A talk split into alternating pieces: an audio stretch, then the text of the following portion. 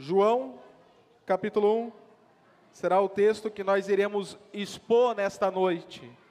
João, capítulo 1, e quem estiver em cima, Morgana, pode estar já projetando o primeiro slide, por gentileza, para seguirmos assim com a nossa mensagem. João, capítulo 1. Semana passada nós iniciamos uma série de mensagens que segue aí o tema Tributai baseado em João, capítulo 1, do versículo 1 ao versículo 18.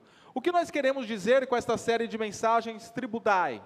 Essa palavra tributai, ela tem o um sentido de ato ou de ação, de louvor e adoração. Algum tipo de ato, algum tipo de ação que concerne a você estar louvando e adorando. E uma das maneiras que assim nós fazemos foi com aquilo que nós acabamos de assistir com este lindo coral, que é através de hinos.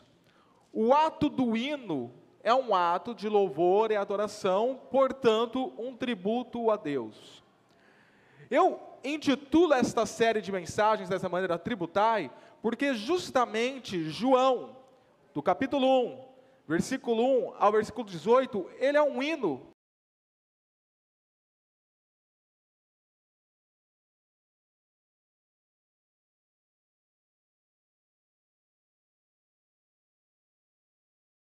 quanto no versículo 14, aqui do capítulo 1, traduzido como verbo ou como palavra. O verbo era Deus. E depois no versículo 14, novamente essa palavra é usada. E no original grego, é justamente logos que se diz. Então por isso que este hino é chamado de hino do logos.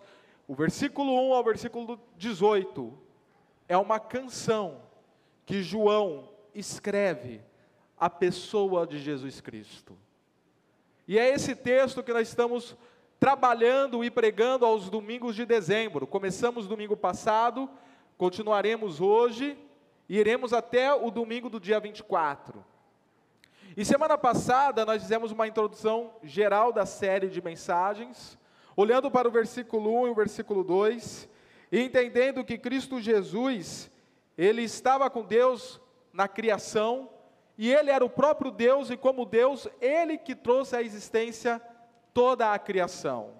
E seguimos o versículo 3 ao versículo 5 e depois o versículo 9, vendo que esse Cristo Jesus, ele é tanto criador quanto redentor.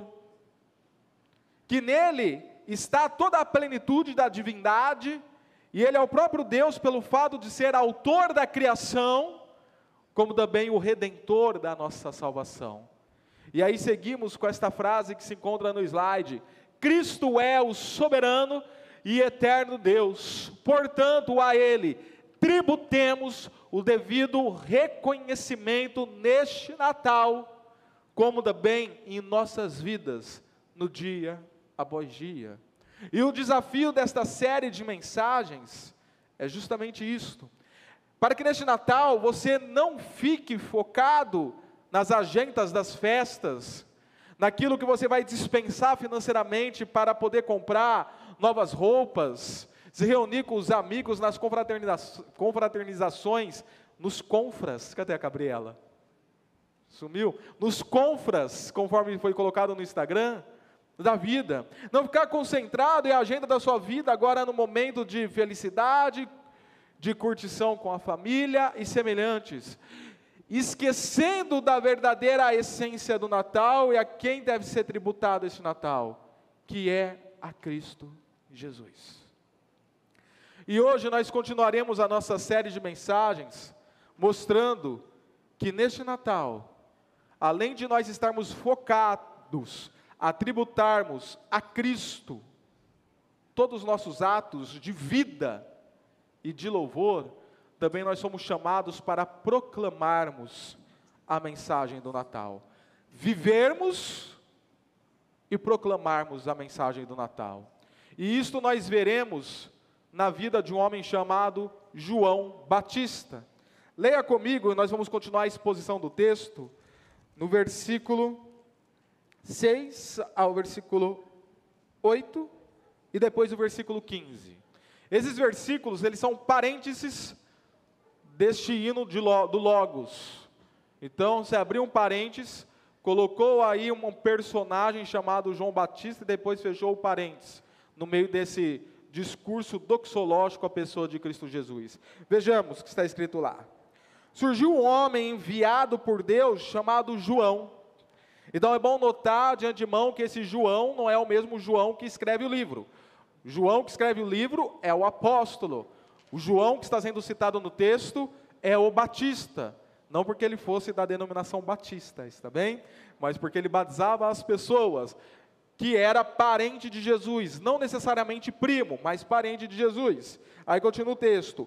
Ele veio como testemunha para testificar acerca da luz, a fim de que por meio dele todos os homens crescem. Ele próprio não era a luz, mas veio como testemunha da luz. Versículo 15. João dá testemunho dele. Ele exclama: Este é aquele de quem eu falei.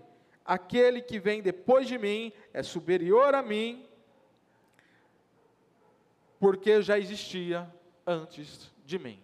Pode passar o próximo slide, Morgana, por gentileza? Deixa eu te fazer uma pergunta. Nós estamos andando por aí em Ribeirão Preto, então é muito comum nós vemos presépio. Na verdade, em qualquer lugar do mundo que você for neste momento, especialmente no mundo ocidental, provavelmente você verá presépios. Eu já citei semana passada, tem um presépio muito bonito em frente de um, de um prédio, de um condomínio de apartamentos lá na Fiuza. Você tem um presépio que foi colocado lá no Ribeirão Shopping. Porém, você sabe qual é a origem do presépio? O porquê ele foi montado? O porquê do cenário? O presépio ele foi montado pela primeira vez no ano de 1223 em argila por um missionário chamado Francisco de Assis. Francisco de Assis, naquele ano, ele resolveu em não estar vivendo o Natal da maneira comum como era vivido no final de ano, junto com a sua paróquia ou junto com os seus amigos ou família. Mas ele quis ir para uma floresta que ficava em Grétio, na Itália. E no meio dessa floresta moravam pessoas muito simples, camponeses, pessoas iletradas, iletradas, que precisavam de uma ilustração mais viva para compreender o nascimento de Jesus. Então, Francisco de Assis, preocupado em chegar neste povo e poder falar da mensagem da salvação, que começa com o nascimento do Senhor Jesus Cristo, ele pede para que lá seja levado um boi e uma manjedoura. E dentro de uma gruta, ele monta um presépio e expõe a história do Natal para pessoas simples, camponeses simples, no interior da Itália. O presépio ele tem esta, ou ele tinha até então essa finalidade. Ele nunca foi algo meramente decorativo, ou para ficar bonito, bonequinhos para enfeitarem o meu jardim, ou a sala de casa, ou o Ribeirão Shopping. O presépio ele não foi feito para essa finalidade, embora esteja sendo usado para hoje. Ele tem uma outra finalidade. E a finalidade era para poder ilustrar, era para poder dramatizar liturgicamente a história do nascimento de Cristo Jesus. Então a preocupação de Francisco de Assis era poder proclamar a mensagem da salvação.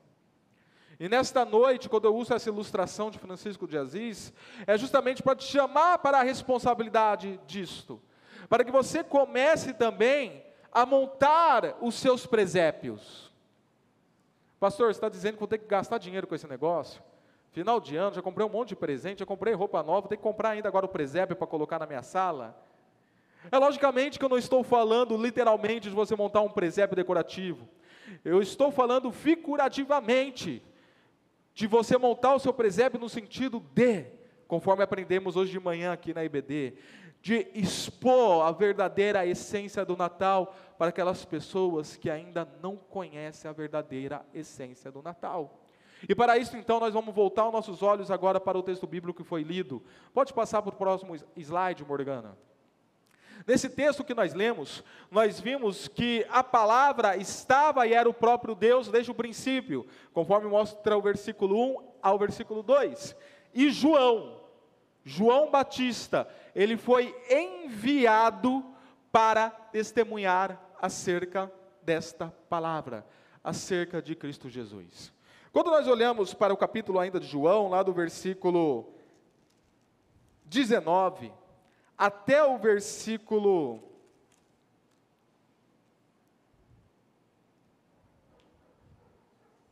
34, nós vemos de uma maneira mais pormenorizada como foi que João Batista exerceu este seu ministério testemunhando acerca de Jesus Cristo. Eu quero deixar até aqui uma lição de casa. Você vai ler João capítulo 1 inteiro. E aí, você, ao ler João capítulo 1 inteiro, você vai ver todo o hino do Logos, do versículo 1 ao versículo 18, e depois verá João Batista testemunhando acerca deste Logos, versículo 19 ao versículo 34. E nós vemos que no Antigo Testamento já existia profecias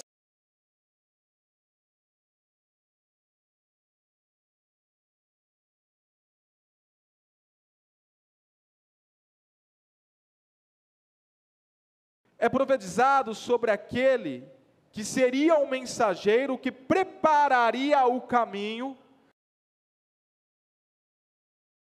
Tanto que Jesus faz questão de citar esses textos para falar acerca de João Batista, lá em Mateus, como também nós vemos lá em Lucas capítulo 1, versículo 76 a 80, que João Batista exerceria tamanho ministério para apontar para Cristo. E em nenhum momento o ministério de João Batista seria limitado nele mesmo ou voltado para ele. Tanto que, quando Paulo chega na cidade de Éfeso, em Atos capítulo 19, eles falam que eles conheciam somente o batismo de João, que era o batismo de arrependimento para a manifestação do reino. Então Paulo fala: agora eu vou apresentar para vocês o batismo de Cristo Jesus, que é o batismo da fé para a manifestação da salvação.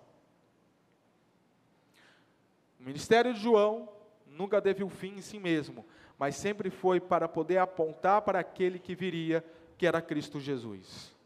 Então, quando nós olhamos para esses versículos que nós lemos e temos esse panorama para que João Batista se manifestou, sendo a voz que clama do deserto a vim te preparar o caminho para o Salvador.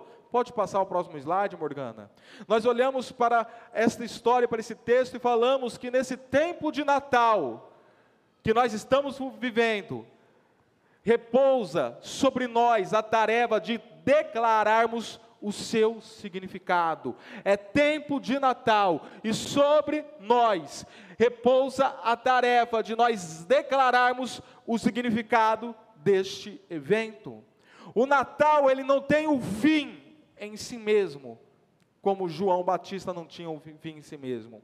O Natal, ele tem um significado especial. E esse significado, ele precisa ser declarado por você e por mim. Então eu até pergunto, já entramos em dezembro, já estamos no dia 10. Você já declarou o significado do Natal para alguém? Você já disse para alguém o verdadeiro sentido do Natal? Nós cantamos, eu sei o sentido do Natal, na história tem o seu lugar, Cristo veio para nos salvar, o que Ele é para mim. Canta essa música na igreja? Nós cantamos, canta essa música lá na PIB? Canta, nós conhecemos a música, nós cantamos, desde criança eu a conheço, mas você está falando do sentido do Natal? Querido ou querida, o clima é gostoso, o tempo, final de ano é maravilhoso mas precisa de algo a mais.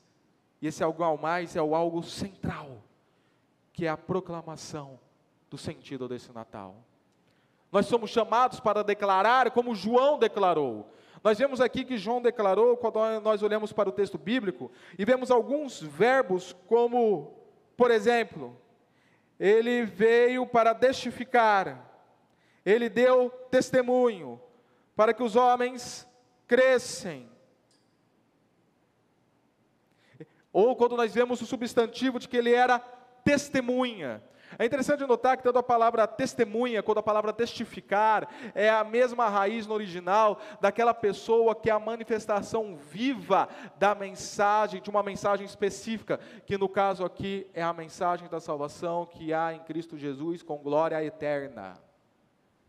É quando nós olhamos então para essa postura de João que nós vemos, baseado e tendo como parâmetro que nós também somos chamados para assim declararmos o significado do evento do Natal. E que significado é este?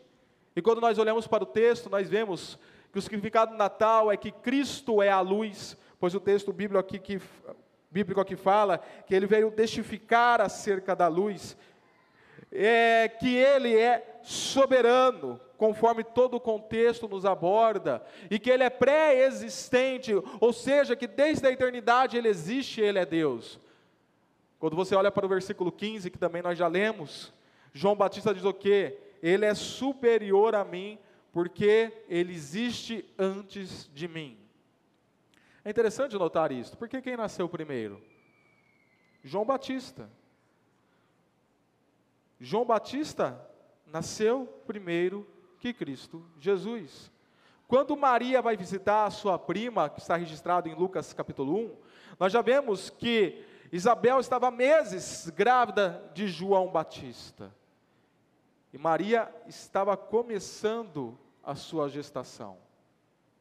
O termo lá usado, falando que são parentes, não é necessariamente primo, pode ser parente de qualquer grau, mas enfim, João Batista era parente de Cristo Jesus.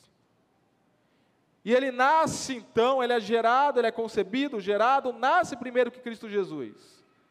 Mas o texto bíblico afirma de que Jesus é antes dele. Essa é uma perspicácia muito interessante do Evangelho de João, porque um dos motivos que João escreve o Evangelho é justamente para mostrar que Jesus Cristo é Deus, mostrar a divindade de Jesus Cristo que estava sendo questionada por um grupo de heréticos chamado gnósticos. Tanto que, como é que Deus ele é conhecido lá no Velho Testamento e ele se identifica para Moisés em Êxodo capítulo 3? O eu sou. Senhor, se eu ia Faraó, eu falo em nome de quem? O eu sou te enviou. E como Jesus Cristo se identifica sete vezes no decorrer do Evangelho de João? Eu sou o pão da vida. Eu sou a porta estreita, eu sou o caminho, a verdade e a vida, eu sou o bom pastor. Essa expressão é usada aqui no Evangelho de João justamente para apontar que Cristo Jesus é Deus. Aí você chega no capítulo 8, versículo 58, e Jesus declara: Antes que Abraão existisse, eu sou. Ora, dentro do cronograma bíblico, quando nós lemos, Abraão veio 1500, dois mil anos antes de Cristo. Mas, mesmo assim, Jesus fala: antes que Abraão existisse, eu sou. Porque a manifestação de Cristo Jesus não está limitada na sua manifestação em carne, mas desde a eternidade, como Deus, Ele existe. Então a pré-existência que aqui é, de, é, dedicada e é identificada e dita por João Batista, ela é muito importante para nós podermos falar de Cristo Jesus e proclamarmos a salvação que há nele. Não tem possibilidade de você proclamar a salvação sem você falar que Cristo Jesus é Deus. Não tem como. Se você negocia a divindade de Jesus, ou se você negocia em falar da divindade de Jesus na proclamação da salvação, você não está apresentando o Evangelho plenamente e completamente. Nesta manhã, quando nós falamos um pouco sobre a apostolicidade da igreja, encerramos mostrando uma abordagem evangelística, nós vimos que quando você evangeliza, você precisa falar para a pessoa que ela é pecadora. Você precisa dizer isso, ó, você é pecadora. E quando você evangeliza, você também precisa falar que houve uma pessoa chamada Cristo Jesus que se manifestou, morreu em nosso lugar e que era o próprio Deus. É necessário haver essas duas abordagens. E eu vou te explicar o motivo disto. Quem esteve a semana passada ouviu e vai ouvir de novo, e quem não esteve vai aprender. Existe uma expressão latina chamada Deus curomo.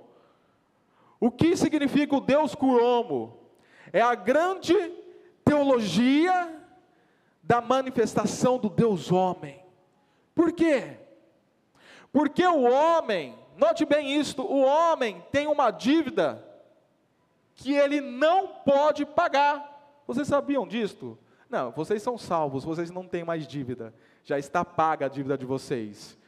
Mas provavelmente você que aqui está hoje, que ainda não foi salvo, você tem uma dívida, meu irmão. E você não pode, ou minha irmã, e você não pode pagar essa dívida. Mas tem alguém que pode pagar. E esse alguém é o próprio Deus. Mas Deus não tem dívida nenhuma. Então o que ele faz? Ele assume a humanidade. Para poder, quando assume a humanidade, ele assume a dívida, para poder pagar essa dívida. Só Deus e a pré-existência aqui em Cristo Jesus aponta para a sua divindade, só Deus pode pagar a nossa dívida que nós não temos como pagar. É por isso então que esse Logos, esse Verbo, esse Cristo Jesus se manifestou em carne, e isso nós pregaremos domingo que vem, no versículo 14 aqui de 1 João, se manifestou em carne para assumir a nossa dívida e pagar o nosso preço.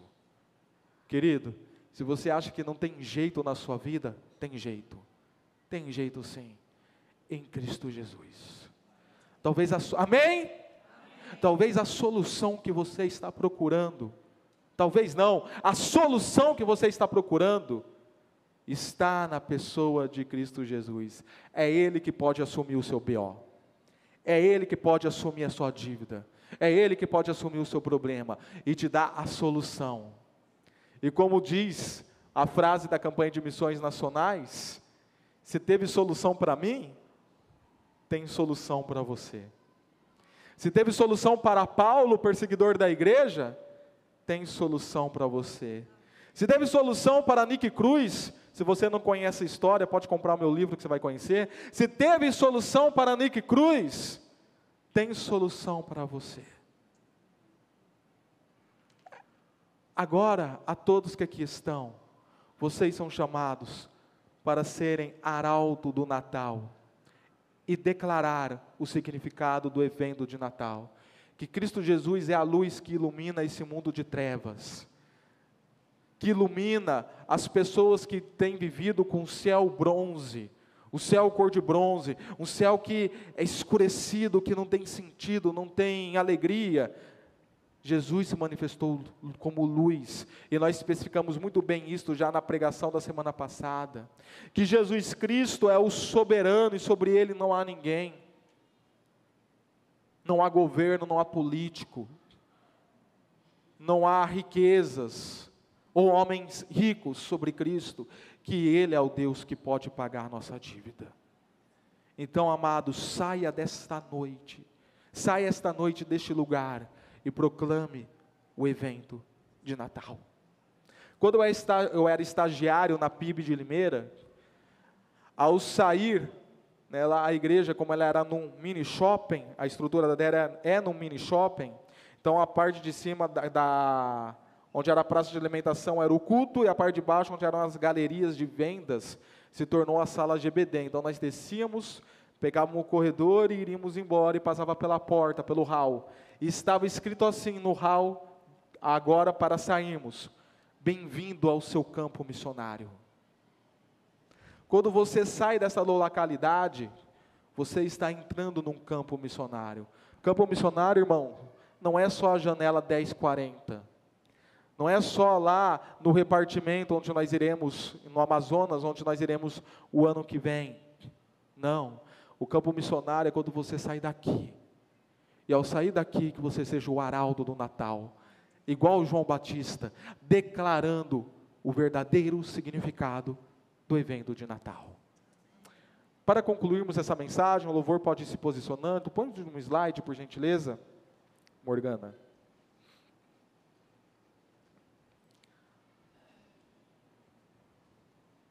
Seja arauto. Seja arauto. Proclame fale, declare o verdadeiro sentido do Natal.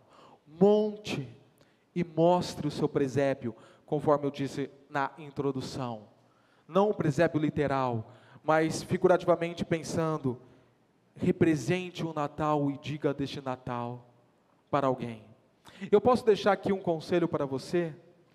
Quando você mostrar e declarar a essência e o sentido do Natal, expondo especialmente a nossa pecaminosidade e depois a divindade que há em Cristo Jesus, que pode pagar a nossa dívida, eu sugiro que você compartilhe o seu testemunho de vida. Faça isso essa semana. Duas atividades. Uma é ler João capítulo 1. A segunda atividade, esta semana, seja arauto para alguém compartilhando a história da sua vida. Quem é você antes de Cristo ou depois de Cristo? E depois de Cristo. Aqui em João nós estamos necessariamente tratando disso. O calendário do mundo ocidental, ele é dividido como AC e DC. Antes de Cristo e depois de Cristo. As nossas vidas, ela tem o AC e o DC. Quem nós éramos antes de Cristo e quem nós somos depois de Cristo. Você consegue lembrar a mudança que Cristo trouxe para a sua vida? O mundo de trevas que você andava e a luz que pôde estar te resgatando. Como diz Paulo em Colossenses capítulo 1, nós éramos do império das trevas, mas fomos transportados para o reino da luz do seu Filho amado, que é Cristo Jesus. Existe um testemunho muito especial que Deus trabalhou na sua vida. Use esse testemunho e seja alto. Pregue o Evangelho. Diga, fala da essência do Evangelho, compartilhando o seu testemunho pessoal. E depois pegue tudo isto e tribute aos pés do Senhor, como ato de louvor e adoração. Durante a, a carreira ministerial, nós temos aqueles que criticam e aqueles que elogiam. Tem aqueles que chegam e falam, pastor, não gosto da sua pregação. E tem aqueles que chegam e falam, pastor, gostei muito da sua pregação. E quando isso acontece, eu falo amém, muito obrigado. Eu vou tributar isto aos pés do Senhor. Este elogio que o irmão deu, trouxe, amém por isso, fico feliz por isso. Agora eu pego isto e tributo aos pés do Senhor. Igualmente vocês, prega o Evangelho, seja arauto, e depois que você testemunhar, pegue isto que você viveu e traga em oração aos pés do Senhor e tribute a Ele como louvor e adoração, em nome de Jesus. Amém? Feche seus olhos, vamos orar neste momento. Eu quero que aproveitar este momento. Eu lhe convido que você prepare o seu coração para participar neste momento da ceia do Senhor.